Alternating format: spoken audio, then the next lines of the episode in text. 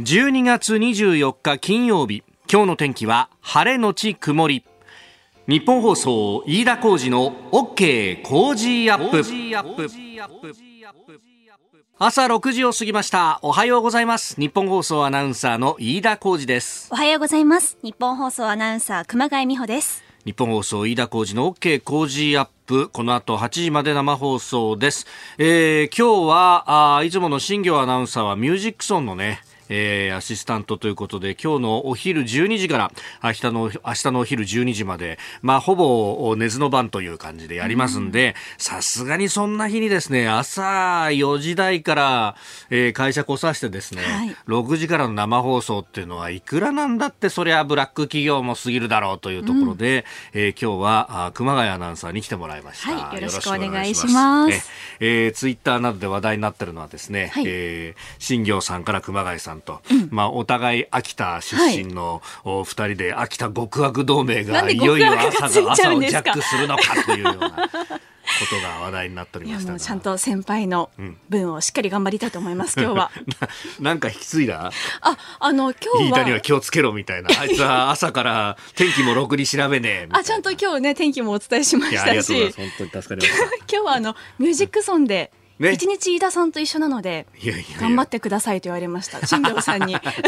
そこ心配されるってどんな一日一緒だけど頑張ってね ね、頑張ってねってね、はい、そう。あのー、今日ですねこの番組、まあ、いつも通り8時までお送りいたしまして、まあ、その後少しね、はい、時間が空くんですけれども、えー、お昼12時からね、うん、ミュージックソン始まりますが、えー、その、まあ、募金を募るというところも含めてですね、まあ、ミュージックソンの歴史だとかあるいは音の出る信号機の展示というものを、えー日本放送からも程近い、えー、JR 有楽町駅の目の前、えー、丸井のですね有楽町店の7階に愛の泉というものを作って、はい、でそこでいろんな展示をするということをやるんですが、えー、我々もですねちょっとそこに行って、えー、中継をするというようなお仕事もいただいておりますので、はい、えー、それであのー、今日のお昼頃は、えー、熊谷さんと一緒に行くと、はい、いうことになっております。そうです二人で中継初めてのそうだよね。はい。そうだよね。二人きりっていうのはそうそうそうそうそう、はい、まああの今なかなかね中継の企画っていうものもまあコロナ禍でできづらいというかほぼできないというところもあるんで難しいんですけれども、そのコロナの前に、えー、熊谷さん入社3年目なので、はい、入社1年目のミュージックソンはコロナの前というか直前だったから人を集めてやることができたんですけどその時に僕と新業アナウンサーがあ中心でですね、はい、えー、神奈川方面に中継に行きなさいと。で、そこに、えー、当時だから入社、3年目かな大泉君が。4年目か3年目かぐらいで、で、小永井君がいて、はい、で、さらに今年入りましたって言って熊谷さんが来て、はい、で、あの、まあ、ワイワイガヤガヤみんなで中継するみたいな感じでね。うん、えー、えー、で、あの、上大岡の駅から中継をし、はい、で、その後、上星川の満天の湯さんに行って、で、そこは、じゃあちょっと子供たちに中継任せようかみたいな、あとは若い子たちでみたいな感じで。後ろからこう温かい目で見守ってくださってた。僕と新業がですね、ほとんどあの親戚のお茶おばちゃんみたいな感じでこう、うひゃうひゃしながらこう見てるっていう、もう新人の子たちからしたらこんなやりづらいことはないよなっていう、ね、すごい飯田さんと新業さんかっこよかったです。いやいや、何を言ってるんだね。本当に、あの登場した瞬間皆さんにこう拍手されて。ああ、でもそうそう、そういう、そういう中継を僕も新業も、朝の番組の中継コーナーってやつでこうやってきててだからもう前説とかがね。そう前説がね完璧というかこんなにオチまでしっかりつけるんだって。アナウンサーの仕事を学びました。拍手の練習とかそういうのをこう、そういえばやった覚えがありますね。やりましたね。そう今ねそういうこう人を集めてっていう中継がなかなかこうできないできづらい状況にあるんで、まああの今回も一応こう展示とかはこうね、えー、いろいろこうありますけれどもなかなかこうね大々的に集まってくださいっていうわけにもいかないので、はい、まあ、あの一定時間で区切ってですね、うん、えー、展示をこうご覧いただきながら募金を募るということをやりますんで、はい、えー、よかったら、えー、お付き合いいただければとお願いいたします。はい、えー、なんといってもね、あのー、今年はストーンズの皆さんとそして新業アナウンサー荒井川アナウンサーが頑張るぞということですんで、えー、お昼からもぜひお聞きいただければと思います。えー、そしてまあミュージックソンにちなんでというところで、えー、目の不自由な方の視覚障害のある方のですね、えー現状、それから未来に向けた取り組み、えー、今週は7時40分過ぎの、えー、スクープアップのゾーンを中心にお送りしておりますが、今日はですね、視覚障害の方の結婚式について、えー、取り上げるということで、まあ、これ実は私、あの、ご縁があって、えー、この視覚障害とか、まあ、弱視の方を中心なんですけれども、えー、テクノロジーで、を使いながらですね、みんながこう、楽しめる結婚式ってどういうのやったらいいだろうね、というので、うん、えー、司会をしてまいりましたんで、まあ、その辺も含めてリポートできればと思っております。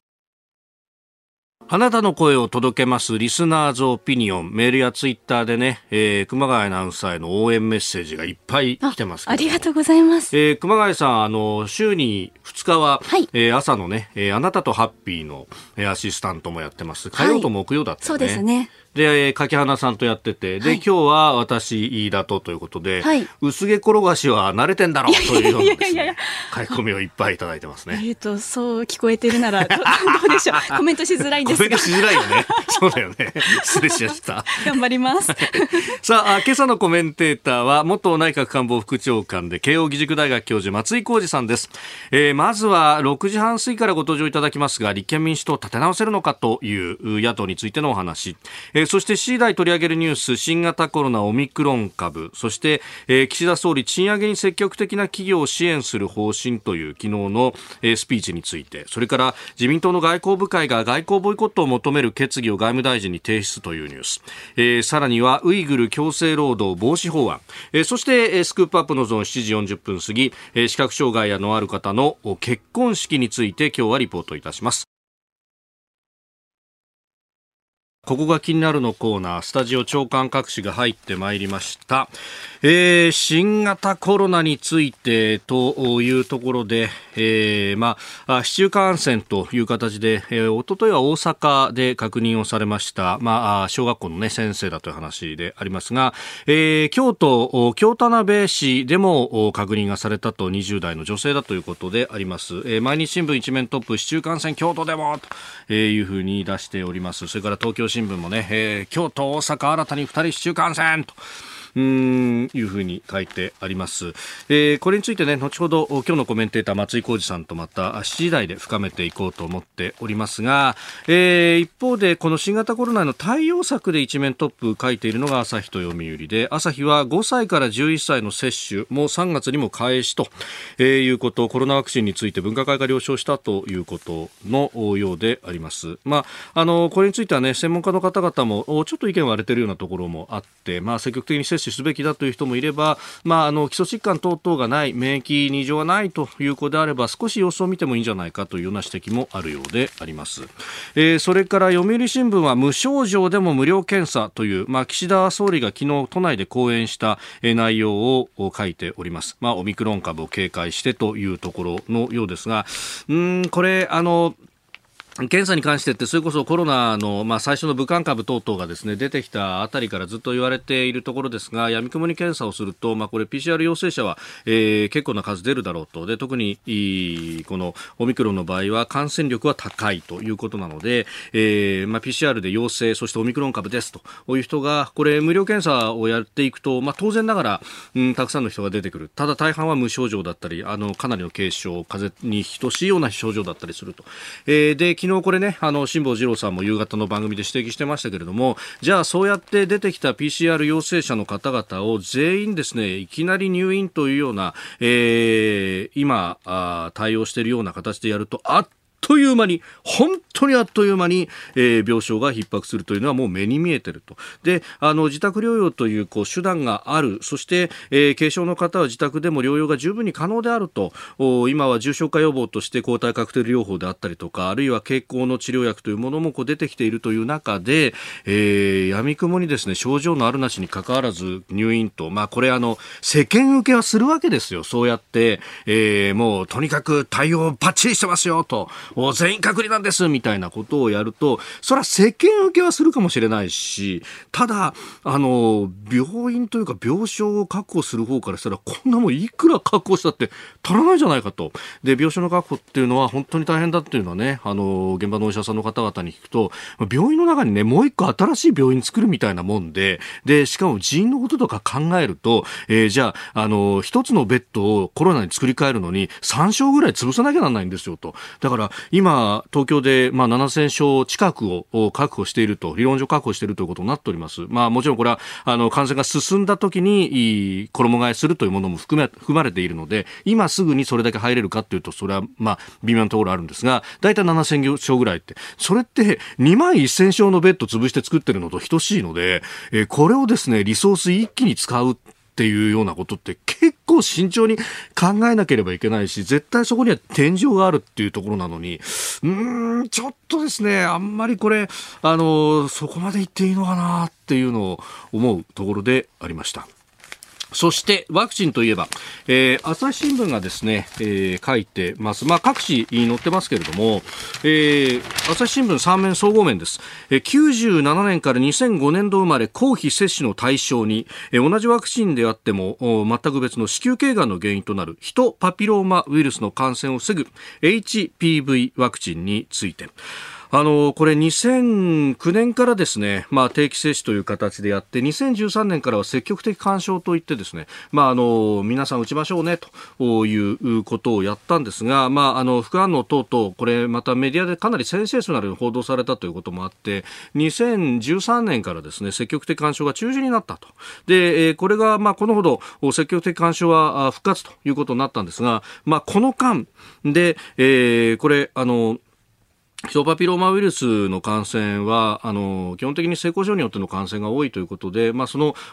性交渉デビューの前、えーまあ、小学校6年生から高校1年生ぐらいで、えー、子宮頸がん、まあ、女性の特有のがんということもあるのでまず女性に打ちましょうねと、まあ、もちろんこれ感染経路から言ったら本当は男性もあの打つべきだし諸外国では男性にも打たしているところももちろんあるんですけれども、まあ、日本の場合は、えー、費用負担とおそらくはあのワクチンの量の確保の問題でまずは、えー、リススクの高い女性にということであったと思うんですが、えー、ところがその対象の年齢を、積極的干渉がなかったということで過ぎちゃった人たちがいると。でそこに対して、え、公費で、え、無料で接種をするんだということが、まあ、昨日のですね厚生労働省の中の専門家会議、まあ、分科会の中で決まったと。でこれ副反応についてっていうのはいろんなリサーチがあって、え、名古屋でですねもうあの対象年齢の女性たちを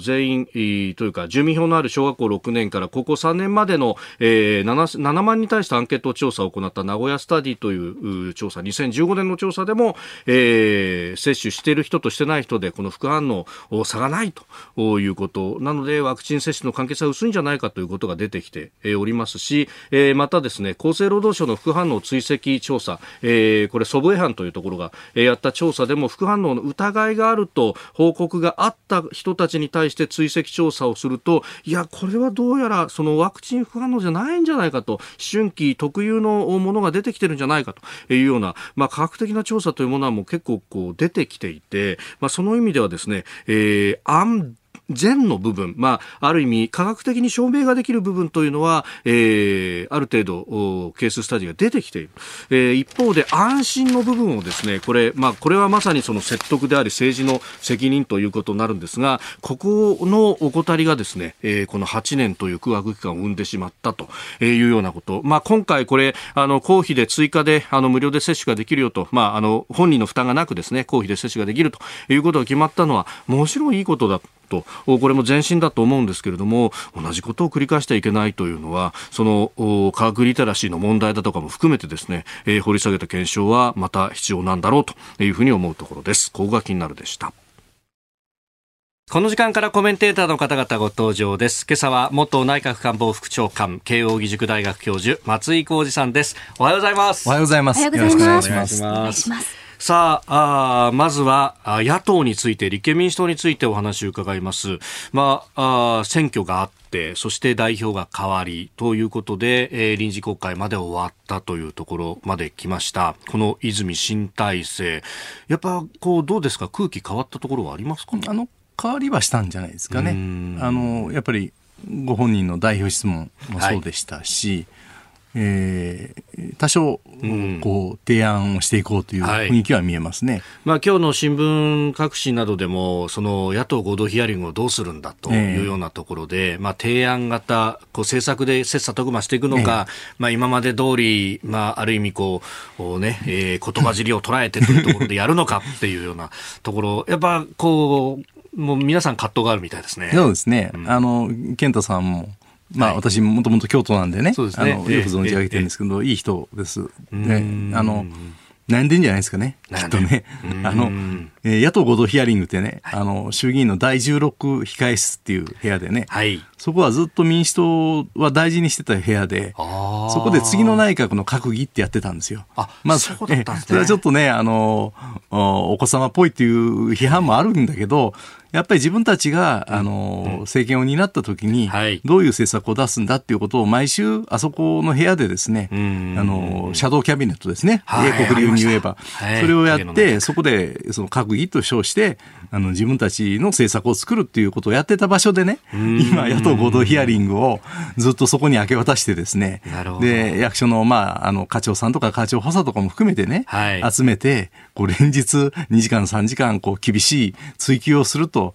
もう象徴的なんですよ。今までは政策立案をしていた、対案を出すということをしていた部屋で、はいえー、共産党さんまで一緒になってですね、えー、えー、官僚を呼びつけてですね、時にメンバーというかね、罵るような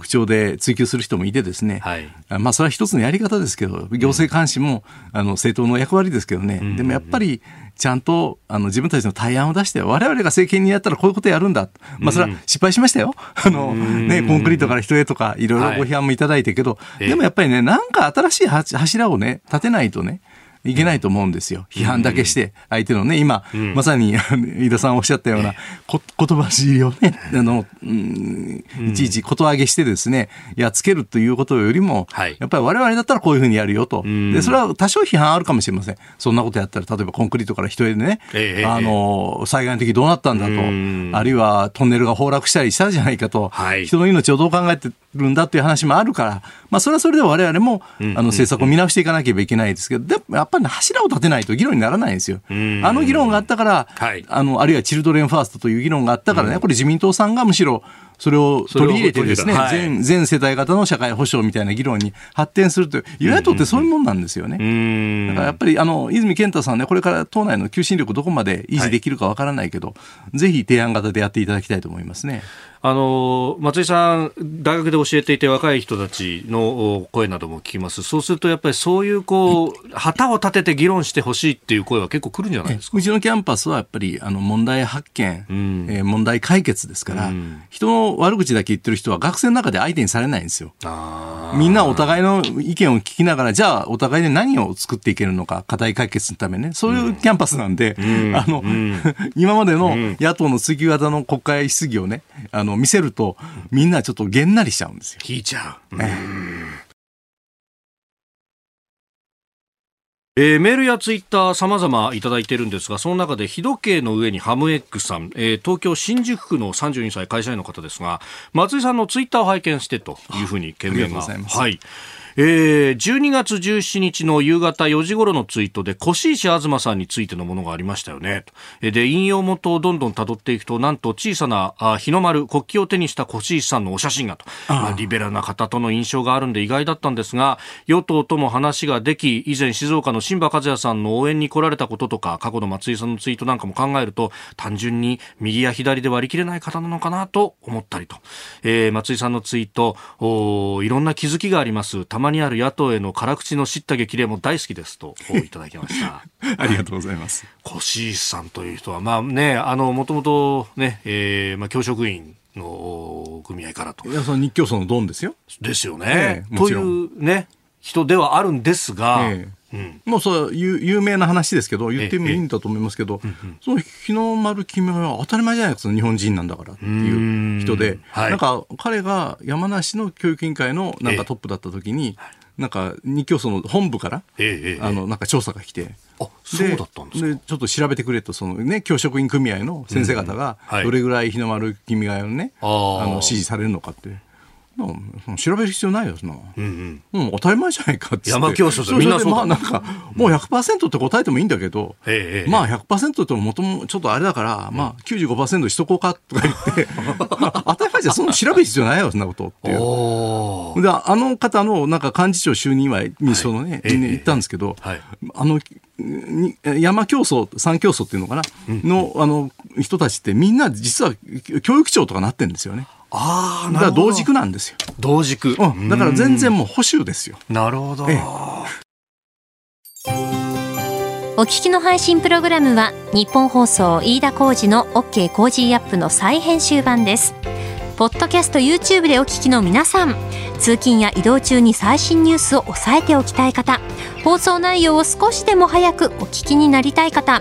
スマホやパソコンからラジコのタイムフリー機能でお聞きいただくと放送中であれば追っかけ再生も可能ですし放送後でも好きな時間に番組のコンテンツを自分で選んでお聞きいただけます。ポッドキャスト YouTube に盛り込まれていないコンテンツや最新ニュースと気象情報スポーツの結果やエンタメ情報リーダーアナウンサーとコメンテーターとのフリートークさらに医師が週替わりで登場健康や病気の治療法を伺う早起きドクター。さらに肌道子さんの「いってらっしゃい」黒木ひとみさんの対談コーナー「朝ナビ」など盛りだくさんです。ぜひ日本放送のエリア内でお聞きの皆さんラジコラジコのタイムフリーでチェックしてください。最初に取り上げるニュースはこちらです。オミクロン株分科会の尾身会長が警戒を呼びかけ。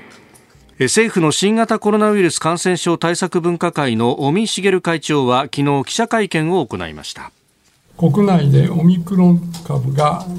面的に広がるというふうに広がっているというには考えていませんが複数のいわゆるスポットですでに感染が始まっているのではないかというふうに考えております。えー、お聞きいただきました。昨日の会見の模様の一部であります、まあ、大阪だとか京都でオミクロン株感染がこう出てきたと。で、えー、しかも渡航歴がない人ということで市中感染だ！ということが、まあ、大きく報じられたりもしますけれどもね松井さん。はい。はい、いやまあ尾身先生はこういう役割をね警鐘を鳴らすという役割を担っておられるんだと思います。あのまあそれはそれで大切なことですけどね。はい、まあじゃあオミクロン株が本当にどこまでの脅威なのかっていうことを、えーまあ、他の国で先行して感染が広がっている国からちゃんと知見を得てですね、うんうんはい、冷静に対応しないと、えー、あのまあ、今、岸田さんはやっぱりちょっとあれかな、うん、神経質になっておられるような気はしますね、まあ、菅さんの対応とかいろんなことを考えて、はい、あのバランスを取っておられてるんです。だと思いますけどね、まあ、あの非常にバランス重視の岸田首相で、何がされたいのか、はい、あのちょっとよく僕らにはまだ理解できないところがありますけど、まあ、だから尾身先生はあのオリパラもね、はい、あの基本的にやるなっていうことだったし、ね、でもあれ僕はね、菅さんに対してずっと厳しいことを言い続けてきましたけど、ええ、オリパラをとにかくやったっていうのはね、結果的には結果論だから誰でも何でも言えるんだけど、まあ良かったんじゃないかなと思うんですよね。やっぱり尾身先生はどこまでのことをおっしゃるのが尾身先生の役割なのか、はい、それから尾身先生のことを崇拝して、はい、あの、すごくこう、うん、なんていうのかな、センシティブに物事を捉えすぎても、うん、あの世の中回らないんじゃないかな。まあ、語り口から言っても何から言っても、国民的に尾身さん、尾身先生についての信頼があるのは分かりますけど、はい、やっぱり政治家ってやっぱり経済を動かしていくとか、うん、やっぱり日本っていうのは、やっぱりただでさえも、やや、あの、ガラパゴスになってますからね。あんまりあの人との交流とか交易をなくしてしまうと、日本の将来という意味でなんかちょっと鎖国状態になるのもあの、ちょっと問題だなと思いますね。ですから、やっぱりバランスをとって経済をちゃんと動かすっていう判断をしてくださる方もいてほしいし、まあそこの上で、まあ、岸田首相がですね、はい、まあ得意のバランスを取る。どうですか、岸田首相。えー、まさに、えー、人の意見をよく聞く。これが重要で、私の意見というものは 最後まで、えー、取っておくということだと思います。最後まで意見は自分の意見は取っておく。素晴らし い。いやいやあるんですね、一応ね。まあ、あるといえばあります。ないといえばない。あんまりやるとマジで怒られちゃう。でも、本当、そこの部分で、こう、尾身さんはやっぱり感染症の専門家としてのこう知見であって、ええ、経済は経済の専門家の人がいて、それを全部合わせて、政治は決断をする場と。え、まあ、これだから、こういう局面では何をやっても多分批判されるんですよね、政治ってものは。そうです。ですからね、うん、僕はちょっと西村康さんって優秀な私の後輩なんだけど、あの人はね、やっぱりちょっと尾身先生に引きずられちゃった感じがしますね。で、僕ね、ずっと見てるんですけど、山際大臣っていうのはね、はい、なかなかね、バランス取れてると思いますね。ですから、ああいう人がよく、あの感染の抑制ということと、はい、まあ、経済を止めてしまって、それでまた自殺者が出てしまったら意味がないわけですから、やっぱりそこバランス取って、うん、あのやっぱり感染抑制して、それで重症化させないっていう、そこはもうとても大事なことなんで、はい、そのために必要なことをちゃんと病床確保して、いざ広がった時にきちっと抑え込めるということは、あの確保しつつ、はい、あんまりこう、なんていうのかな、えー、こう感染者数のだけで一喜一憂するっていうよりは、あの本当に大事な医療をどう守るかっていうことだと思いますね、そういう意味でのお医者様のご意見はきちんと尊重すべきだと思いますけどね。これねあの、今までのこう区分けから変えてこう、レベルからステージというか、まあ、そういったこう基準の変更とかっていうのも、まさにその感染者の数じゃなくて、病床がどこまで逼迫するかっていうのをメインに据えるからっていうところはありましたよね、そうですです。から、まあまあ、ただ分かってね、尾身先生は、えーえーやっぱりそれは警鐘をまず鳴らすのが自分の役割だとおっしゃってるんで、でもやっぱ例えば東京新聞とか、僕は好きな部分もある新聞なんだけど、一面トップでダーンと尾西、急速に拡大の可能性と言って、はい、大きな見出しが立ってます、ね。えー、やっぱりあのやっぱり東京新聞は自分たちの新聞としてそれを警鐘を鳴らすのが新聞の役割だと思っておられると思うんですけど、まあ、それをバランスを取るそのためのあのやっぱり経済とか社会を見てる、特に経済を見てる人の役割も大事だと思うん。です。そこがね、今まで日本政府はちょっと少なかったかもしれない。まあ、他方で韓国みたいにね、はい、あの、ウィズコロナっていうことで、ちょっと、えーあの感染拡大してしまうのは、やっぱりよく見ておかなければいけないけど、中部学見ながら、まあ、だから官房長官が行動制限考えずとおっしゃってるのは、はい、まあ、この松野さんという方もあの地味な方ですけどね、あの割と落ち着いておられるので、あのそういう意味ではいいんじゃないかと思います。うん、おはようニュースネットワーク。えではこの時間取り上げるニュースはこちらです。岸田総理が賃上げに積極的な企業を支援する方針岸田総理大臣は昨日経団連の幹部らの会合で挨拶し成長と分配の好循環による新しい資本主義の実現に向けて賃上げに積極的な企業を支援する賃上げ税制を抜本的に強化するとした上で従業員などの賃上げに協力を求めました。総理は賃上げを通じた分配はコストではなく未来への投資だと述べております。えー、新しい資本主義、賃上げ、まあ、これね、総裁選の時から、こう、打ち出しがあったものでありますけれども、で、えー、補正ができて、えー、今日は、あ本予算、来年度本予算が閣議決定されると、まあ、具体的なものが出てきましたけれども、松井さん、どうご覧になりますか？そうですね、あのまあ、賃上げを促すっていうのは、いいことであると思うんです。っていうのは、日本の大企業は、労働分配率が中小企業よりも低いですね。はい、要するに内部留保っていうのをとにかく、え大切にしてですね、まあ、安全に安全にっていうことなんですけど、やっぱり何のために働いてるのかっていうことをあのその勤労者に分かってもらうためにももうちょっと労働分配率高めた方がいいのは事実なんですが他方であんまりですね国がなんか空気で、はい、えー、やるというのもよくなくて、まあ、これは税制によるあの、インセンティブ付けですからあの結構だとは思うんですがやっぱりその単に賃上げするっていうことだけじゃなくてもっと内部留保を、その企業がですねお金を、はいその人への投資も大事だし、その例えば研究開発とか、設備投資とか、もうちょっとこう、積極的に企業は動いていかないと、もう日本企業みんな守りで、で気づいたら韓国にも負け、中国にももういつの間にか逆転され、アメリカとはものすごく大きな差がついているわけですね。この、まあ、10年間、20年間で差が大きくなってるっていうことをどう考えるかで、はい、単に賃上げすればいいっていうだけじゃなくて、もうちょっとやっぱり守りの内部留保とか、まあ、企業が相互にね、持ち合いをしてですね、とにかく安全に安全にということではなくて、ちょっと攻めの姿勢に転じないと、日本の国府、国全体の富っていうのがね、あの、ここのところずっとシュリンクしてるんですよね。はい他方でやっぱりあの僕は共感するのは、ええ、あの私がいつも行きつけの喫茶店とか行ってね、なんかいろんな流通コストとか、まあ、例えばコーヒーの豆代が上がってるとかいうのでね、あのモーニングセットで僕が今まで食べた640円の670円にされた。でマスターがねものすごく申し訳なさそうにね、はい、いやいろいろやってきたんだけど、まあ、無理なんです。バターも上がったしコーヒー豆上がったでそんなね、ものすごく申し訳ないというような感じではなくて、はい、まあ多少上がったってね、だってほとんど20年間物価って全く上がってないじゃないですか。そそういうことです、ね、だからそれはね、なんかみんなが申し訳ない、申し訳ないっていう気持ちを持つっていうのは、もう日本の美徳としては、そうマスター大好きなんだけど、はい、もうちょっとそそんなこと言わずに、うん、堂々と。堂々とおいおいしいものはちゃんと値段を取るっていうふうにやってもらった方がいいなとは思うんで、やっぱりちょっと縮み志向を少し、はい、あのなんというかほぐしてですね、あの値上げすべきものは値上げするその代わりをいいものいい製品を、い、いサービスをっていうふうに日本の中小企業から大企業まで含めてですねちょっとシュリンク あのやめてですねもうちょっと伸びやかにあのこう成長志向で物事を捉えてほしいと思いますね、はい、これね、あのそれこそ一人当たりの GDP で見ると韓国にも間もなく抜かれるんじゃないか、はい、あるいは台湾にも抜かれるんじゃないか、ということになってきた、今までこうねアジアにおいては日本が先頭を走ってきてで他の国々が眼光体制で続いていくみたいなのがどんどん崩れていってるっていうここなんとかしなきゃいけないですよね。そうなんですよ。だから僕なんか大学で見てもねさっきの尾身先生の話も通じるんだけど、はい。まあ、国境を閉ざすのもいいんだけど、うん、要するに留学生とかも全然戻ってこれないわけですよ。うん、えー、えー、そうするとやっぱりね、なやっぱりあの留学生ばっかりというのもあれだけど、はい、日本人がいろんなあの各国の国籍のあの優秀な学生と競い合ってね、うん、勉強するっていう環境をどっかで取り戻してあげないとですね、その留学生もかわいそうだし、それから日本人もそういう一緒に学ぶ各国の優秀な連中を締め出すっていうんじゃ、やっぱり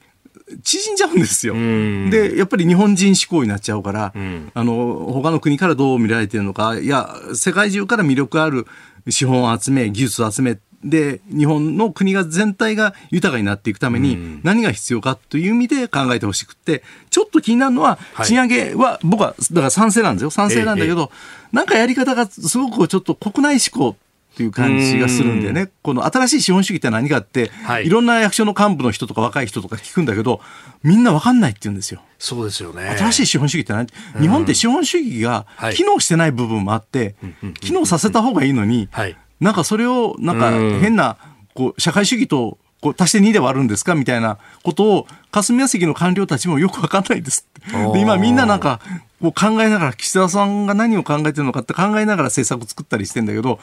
みんなそこが分かんないんで、ん。で、だから思い思いになんか新しい資本主義の面目で予算を取ってきてるらしいんですけど、えー、どうも統一コンセプトがないらしいんですね。だからこれはあの、はい、岸田さんは立憲民主党なんかってちょっと相通ずるところがあるんですけど、やっぱりなんかちょっと脱成長みたいなことを言われちゃうとですね、成長は成長でもっと貪欲に求めた方がいいと思うんですよ。その上で資本主義の負の部分というのは是正すべきなんだけど、はいえ。ー、ちょっとなんかあの、ノスタルジーっていうかな、昔の、なんか昭和の時代が良かったみたいなこと言われると、はい、まあ今のこの現代の2020年代でですね、はい、世界各国がこうしのぎ削ってる時に、昭和を解雇されてもあんまりどうかなと、うん。うん、いや昭和の良き部分は僕は私は昭和愛好家ですけどね、だけど、いい部分はもちろんあった将来のね、うん、今の10代20代の子たちが、はい、やっぱりこうなんかいつの間にか発展途上国みたいになっててもしょうがないんで、うん、やっぱり豊かになってなおかつ昔の良き部分をどう取り戻すかっていうことを考えてほしいですね。でやっぱりそこにはキックオフとして分配なのか成長なのかっていうのは、まあ、いろんなところでずっと議論していたところですけれども、これやっぱり成長はこれ追い求めなきゃいけないんじゃないかって、これ若い人であればあるほど思うような気がするんですよ、ね、いや、そうですよ。うん、そのだって経済がなければね、はい、社会保障もないわけですから。うん、で、それは、あの借金してずっとばらまき続けるっていうことでは、それはあの一時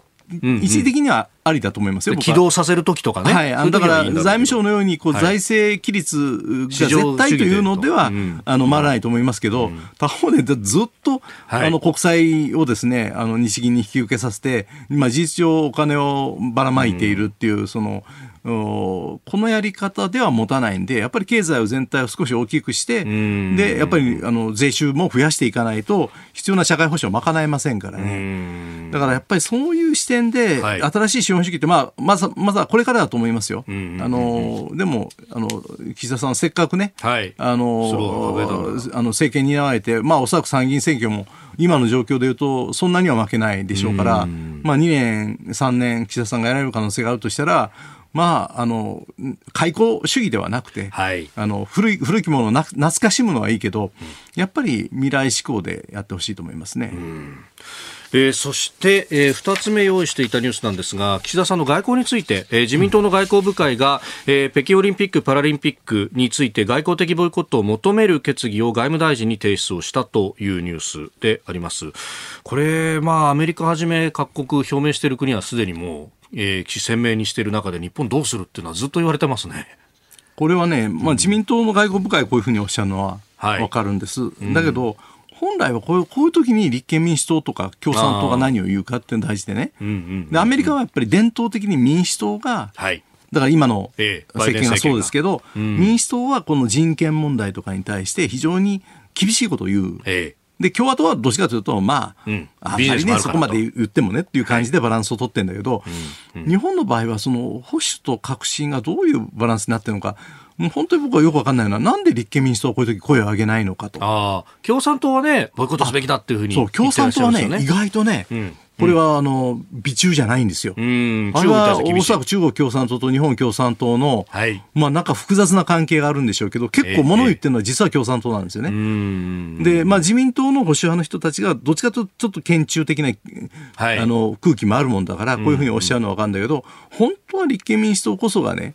あのだからリベラルなのかな、はい、あの人たちは本当に。人権とかそういう人権とかそういうことについてあんまり何も言わないでしょ。へだここがね、やっぱり物足りないんですよ、うん、日本の中の人権についてはもちろんあの追求してるんだけれども、これは人権って普遍的なもんでしょって考えると、中国どうなってんだと。うん、言わないんですよね。うんだからそこはね、もうちょっとその国内でですね、議論してほしいし、はい、伝統的に言うと形成会みたいな人たちは、割とまあ中国との関係をね、まあ、ね、まあまあみたいな、あの、その人権とかいうよりも、だからアメリカのこう、共和党的な。感じがしてですね、ただそういうことをきちっと出して、どういうやり方がいいのかっていうことをもうちょっとその永田町で議論してほしいですよね。で僕は結論から言うとやっぱりある程度外交的ボイコットはしなきゃだめなんじゃないかとは思いますが、議論がない。議論がない。はい。えー、おはようニュースネットワークでした。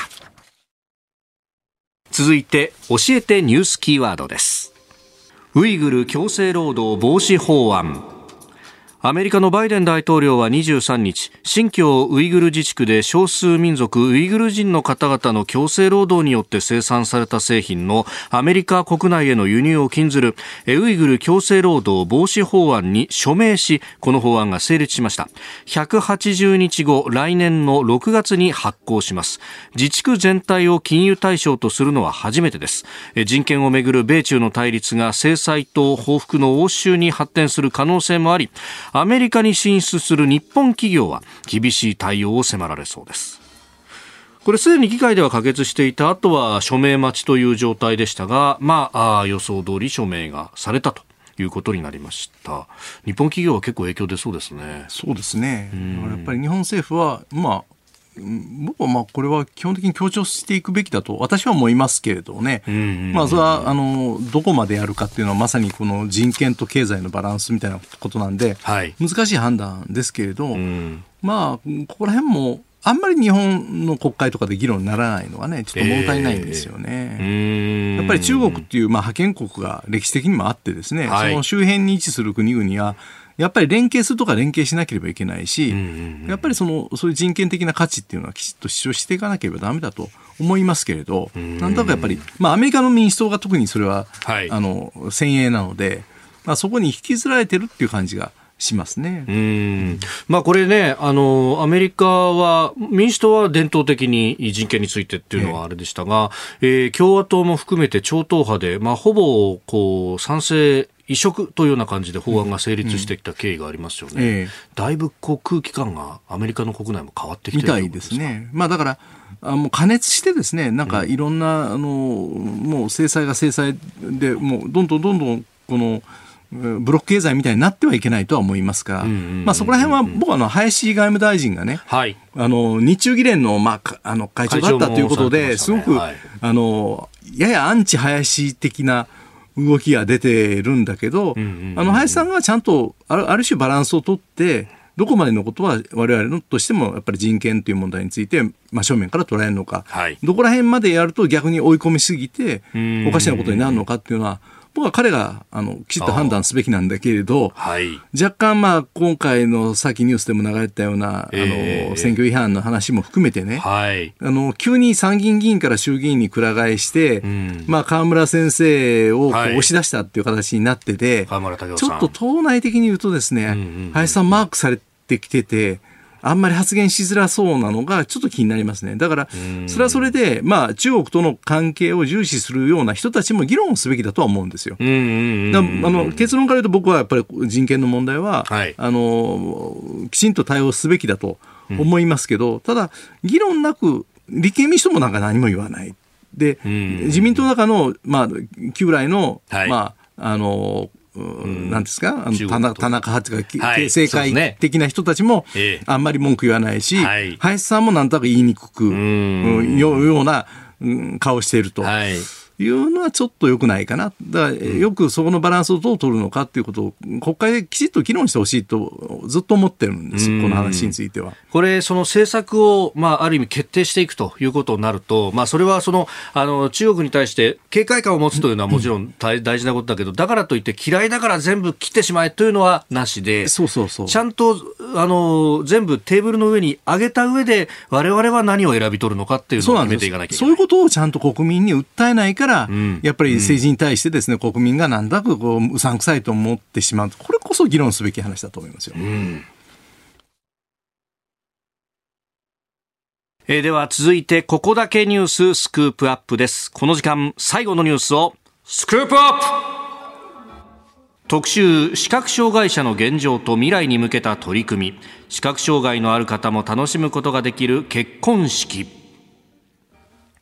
えー、第47回ラジオチャリティーミュージックソン、いよいよね、もうあと4時間余りというところでスタートします。はい、まあ、目の不自由な方に訪れる信号機をというチャリティーキャンペーン、もうすでに始まっておりまして、1月31日まで募金は受け付けておりますが、えー、それにもちなみまして、この OK 工事アップでは、この7時40分過ぎの時間で今週1週間、えー、障害を、視覚障害を取り巻く現状、未来に向けた取り組みをリポートしております。えー、最終日の今朝は、視覚障害の方も楽しむことができる結婚式というお話です。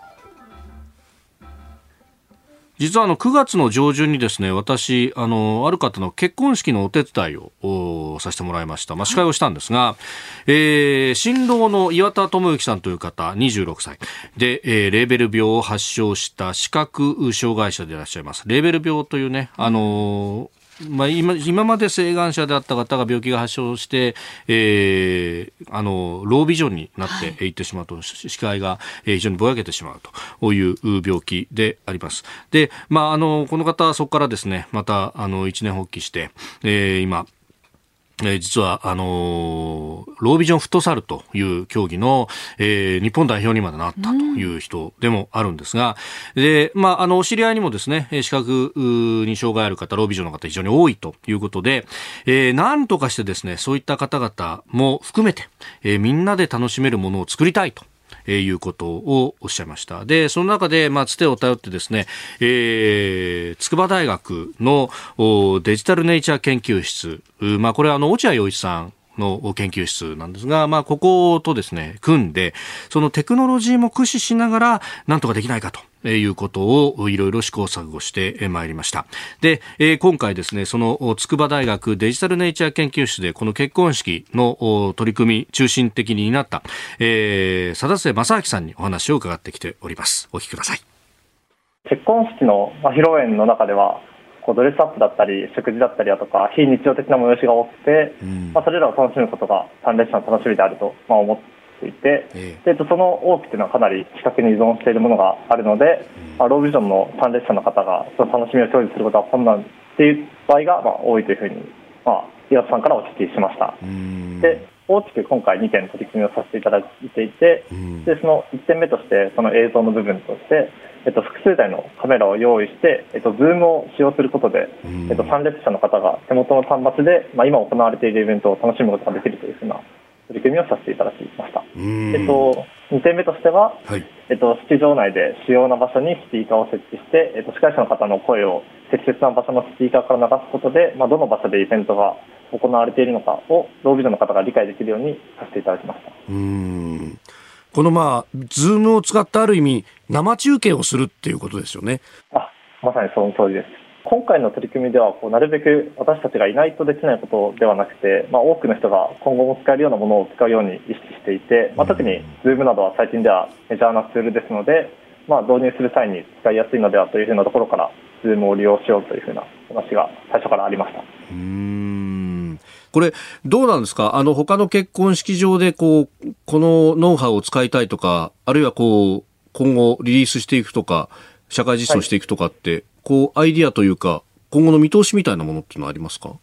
まずは一旦自分たち今、えっと、今この取り組みに関するまとめを行っている途中ですので、えっと、インターネット上に、まあ、実施内容を上げることが、はい、まあ、今後公開できればなというふうには思っております。で、えっと、その内容を踏まえて、えっと、まあ、様々結婚式場だと、まあ、会場の規模だったりだとか、どういうふうな会場の形なのかっていうふうなところにいろいろと依存する場所がありますので、まあ、そういうところをヒアリングしながら、さまざまなところで実施できたらなというふうには思います。まあ、解決策としてこのズームを使ったりだとか、あるいはスピーカーのね、はい、えー、音の出し方を工夫したりということがあったんですが、その前段階として、まあ、かなり綿密にヒアリングを行ったということで、うん、まあ、そうすると、ロービジョンの方々、あの、見えてはいるけれども、ぼんやりとしか見えないだとか、あるいは視界が狭いだとかということがあると、結婚式で、あのー、ほら、新郎新婦慣れ初めからのこうね、映像とかが流れて、みんな感動して泣いてるけど、自分一人だけ取り残されちゃうとか、あと、新郎新婦スピーチしてるけれども、で、感動的なスピーチでみんな泣いてるけど、自分はどっち見ていいかもわからないよと。で、結局そうなると、目の前に出てくる料理を黙々と食べるしかないっていうようなね、えー、複雑な思いを抱えてらっしゃったということがあって、まあ、その辺をこのテクノロジーでなんとか解決できないかと。で、あの、ズームスマホに飛ばしてですね、で、そのスマホでこう見てもらうと。で、えー、あの、今何が起こってるっていうのを、まあ、定点のカメラでそこをずっと見ることもできるし、あるいはこう、組み合わせでですね、スイッチングしながら、あの、ショーアップするチャンネルというのも作って、そこも見てもらうこともできるとか、そういうこう、人によってカスタマイズもできるような形にもしたということでありました。で、また、あの、音の出し方は、スピーカーをいろんなところにこう置いて、で、あの、前に通りかかったところで、えー、音を強く出すという形にすると、人間の耳って結構、この右左のバランスとかって、このステレオで聞いても、あ、これ右側が強いなとかって、なんとなく分かったりするわけですよ。うんはい、イヤホンなんかで聞いてると。で、あの、それで、こう、場所を指し示すとか、そういう工夫をしたということでありました。で、えー、新郎の岩田さんにもお話を伺っております。なんかお祝いしたい気持ちはもちろんあるけど、はい、出席すればもちろん、はい、うん、そのために出席してるんだと。だけど、うん、うん、なんかこう、どこか切ないというか、はい、なんでみんな笑ってるのかなとか、うん。なんでみんな泣いてるのかなっていう、その感情をなんか共有できないなっていうのが、どこか寂しくもあって、だけど、一緒に一回のその友達とかの結婚式で、いや僕視覚障害があるから何か配慮してほしいって、うん、なかなか言えなくて、うん、まあやっぱ最近っていうか多いのは、まあ、スクリーンで写真とか、はい、動画とか流れてて、もう全く何か分からなくてだけど周りは笑ってる、うん、泣いている全く分からないからもう手挙げてウェイターさん呼んでワイン入れてもらうしかないなみたいな。でその会場の雰囲気と BGM をなんか楽しむみたいな。感じ雰囲気とその音楽を楽しむみたいな感じですかね。はい、でそこをやっぱ乗り越えるために、まあ、テクノロジーを使う。そうですね。はい。でそのまあある意味手元のみんな持ってるスマホが、はい。みんな同期するような形で映像って言ったら、はい、これはテレビ会議システムじゃないかと、はい、いうことで、はい、いや、 Zoom 使うんだってのは、あ、そっかと思ったんですけど、はい、これね、 Zoom の進化がまたコロナでガンガン進んだのが、はい、結果的にね、今回相当これキーになりましたね。そうなんですよね。だから結果的に、うん、まあコロナになって、もともと結婚式はえっと、1年前の9月に予定してたので、うん、まあ、1年延期したことで、まあ、より相談する機会があったりとか、うん、えー、相談して準備する機会ができたりとかあとはそのZoom っていうアイデアが出てきた時に、 Zoom に慣れていたっていう。うんみんなが。みんなが。社会がとか。はい。でそれはなんか特別新しいものではないっていうのとあとはその佐田生君とか研究室の皆さんとかと話してて、はい、いやこれ岩田さんたちだからできた特別な結婚式だよねじゃなくて、うん、このシステムとかが考え方とかがあの後々残ってって、まあ、他の視覚障害のあるあの今盲学校とか特別支援学級とかにいる弱視の子とかが将来何かあこんなのあるんだって言って使ってもらえたらいいのかなっていうので今あるものでちょっと工夫してやってみようみたいな感じになりましたね。どういう気持ちで結婚式に弱視の方々がいたのかって言われるまでこれ気づかなかったんですよね。でも、こういうことでこうサポートができていくとか、ね、それこそパッと思ったのが、松井さん、歌舞伎であの、見に行くと、イヤホンガイドってあるじゃないですか。はいはい、あれって、目の前で起こってる演劇、まあ、歌舞伎の、ね、演目なんだけど、僕ら細かいところわからない部分をこうパッとサポートしてくれるっていう。ね。いい舞でね。ね、えああいうことが結婚式でもできんじゃないかなと思ったんですよ、ね。かもしれませんね。うんこれやっぱりすごい素晴らしいことですよね。で、あの、例えば、さっき一之輔師匠はこの後番組控えてるけど、はい、落語っていうのは、ええ、あの、本当にその見えないものをこう音声で伝えていく、うん、その情景をこう思い浮かべさせるっていう意味で、はい、あのだから視覚障害者の方もとても楽しみされてる方がいらっしゃって、うん、そういうものも大事だし、はい、他方でこういう先端技術でイノベーションで人間の気持ちを豊かにするっていう部分はすごく大事だなと今あの聞いてて思いましたね。あの乙武さんがね、はい、あのあれはソニーコンピューターサイエンス研究所か何かがサポートして、あの五体不満足の乙武さんが歩く人,、人工義足、はい、やってますね、ああいうのもそうだと思うんですよ。おそらく全然乙武さんから見たら今までの人生が変わるような経験をイノベーションがサポートする。だから岸田さんねそういうことをやるべきですよ。こういう話をね、あの施政方針演説僕だったらしますね。これってすごく可能性があって、しかも経済的にも回ってきますよね。それはイノベーションは大事で、だけど人間性を回復するためのイノベーションなんですよ。要するに単に利益、金儲けっていうことだけじゃなくて、はい、そのことによって人々の初めてね、結婚式で泣いたとか、ちょっとぐっときちゃいますよ、僕は。これをやるべきですよ。え。ー、視覚障害の方の現状と未来に向けた取り組み今日は視覚に障害がある方でも楽しむことができる結婚式について取り上げました。あなたと一緒に作る朝のニュース番組飯田浩二の OK コージーアップ。ニッポン放送の放送エリア外でお聞きのあなたそして海外でお聞きのあなた。今朝もポッドキャスト YouTube でご愛聴いただきましてありがとうございました。飯田浩二の OK コージーアップ東京有楽町のニッポン放送で月曜日から金曜日朝6時から8時まで生放送でお送りしています。番組ホームページでは登場いただくコメンテーターのラインナップや放送内容の原稿化された記事など情報盛りだくさんです。また公式ツイッターでは平日は毎日最新情報を配信中。ぜひこちらもチェックしてください。そしてもう一つ飯田浩二アナウンサーの「夕刊富士」で毎週火曜日に連載中の飯田浩二の「そこまで言うか」こちらもぜひご覧になってみてください